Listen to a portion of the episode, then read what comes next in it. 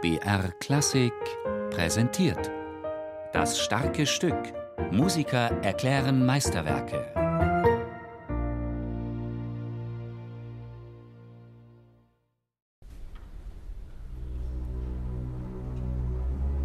Kaum eine Sinfonie beginnt so düster und bedrohlich wie die Sinfonie Nummer 7 von Franz Schubert. Jedes Kellergewölbe ist ein lichter Ort, verglichen mit diesem Dunkel. Kaum eine Sinfonie gehört so zu den Stammgästen im Konzertsaal und Radio wie diese Sinfonie in H-Moll.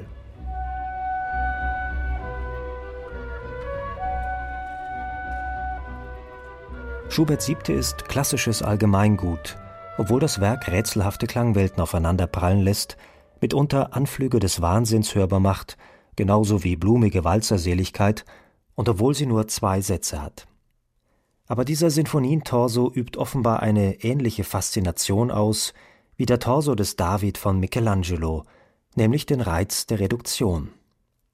Hat dann der raunende Beginn der Sinfonie seine Wirkung getan, erwartet das Orchester bereits eine Hürde, nämlich das erste Thema. Um hier nicht in Routine zu verfallen und vielfach Gehörtes bloß zu reproduzieren, ist es gerade bei einer solch bekannten Tonfolge wichtig, ganz genau in den Notentext zu schauen wie Riccardo Muti erklärt. Eines der Probleme besteht darin, dass es einfach zu mechanisch klingt.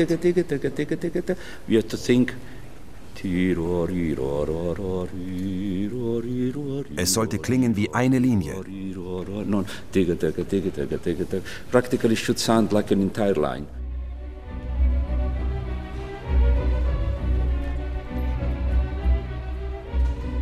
Die Holzbläser singen süßlich über den weithin grummelnden Streichern, die sich jedoch immer mehr aufplustern und schließlich die Oberhand gewinnen.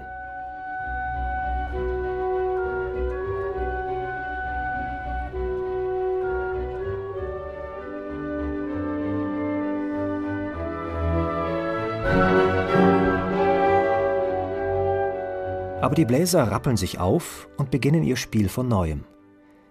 Hier zeigt sich eines der Grundprinzipien der Sinfonie. Eine behagliche, einschmeichelnde Melodie wird von einer aufwieglerischen Streichertruppe verschlungen, taucht aber entgegen aller Erwartungen nach einer kurzen Erholungsphase wieder auf. Hier ein Beispiel aus dem zweiten Satz.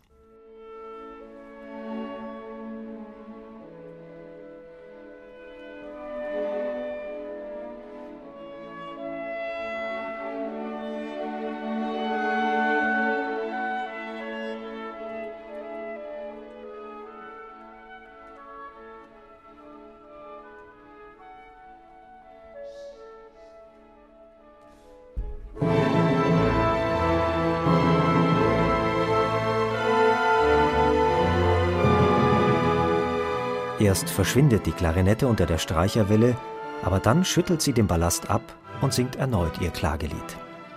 Nicht nur das Liedhafte, sondern auch das tänzerische Element taucht in Schuberts Siebter immer wieder auf. Gleich zu Beginn des ersten Satzes im zweiten Thema ein vielfach ausgeschlachteter Ländler. Als Filmmusik und als Werbespotmelodie wurde er benutzt und er machte sogar mit den Schlümpfen im Kinderfernsehen Karriere.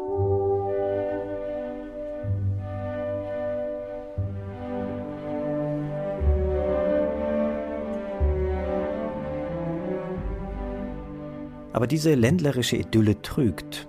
Auch hier ist kein Platz für weinseligen Frieden, wie er einen beim oberösterreichischen Heurigen einlullt. Harsche Orchesterklänge rufen zurück in die Realität, eher wie der Kater am Morgen nach dem Heurigen. Riccardo Muti probt diese Mahnung mit dem Orchester. Erst ein Forte, dann ein Fortissimo. Tempo.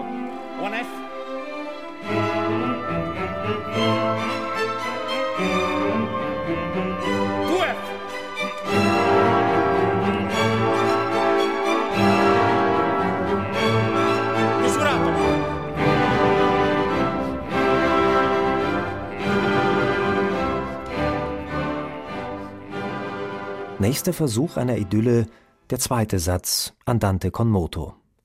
Im tänzerischen Dreiertakt suggeriert Schubert eine Traumwelt. Es sind der Fantasie des Romantikers keine Grenzen gesetzt. Freie Fahrt für Assoziationen aller Art.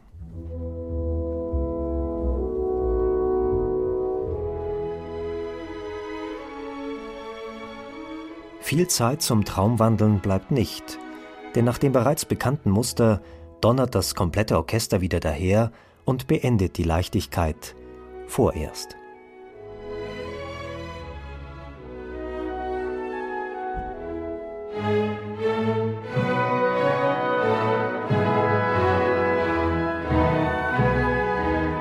An diesen Passagen beweist ein Orchester, wie dynamikgewandt es ist, denn die Kontraste sind ungeheuerlich.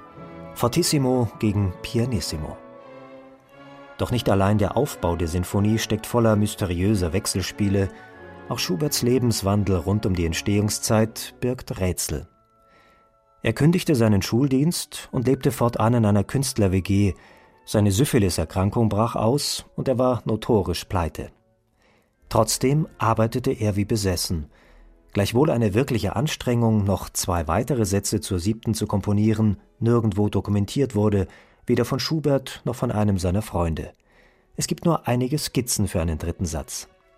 Also geht man davon aus, dass für Schubert die unvollendete eigentlich eine vollendete Tat war.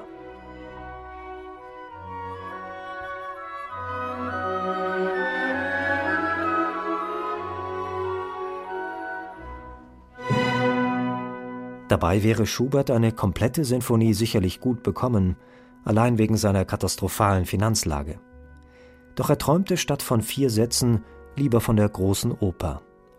An den befreundeten Librettisten Bauernfeld schreibt er Ich kann nirgendwo hinkommen, ich habe gar kein Geld, und es geht mir überhaupt sehr schlecht. Ich mache mir nichts draus und bin lustig. Übrigens, komme so bald als möglich nach Wien, weil man von mir eine Oper wünscht. Wegen einer Oper, zu der es aber nicht kommt, und der Wandererfantasie legt er die angefangene Partitur für immer in die Schublade. Erst 37 Jahre nach Schuberts Tod erlebte die Sinfonie Nummer 7 H-Moll ihre Uraufführung im Wiener Redutensaal und feierte schon damals einen sensationellen Erfolg.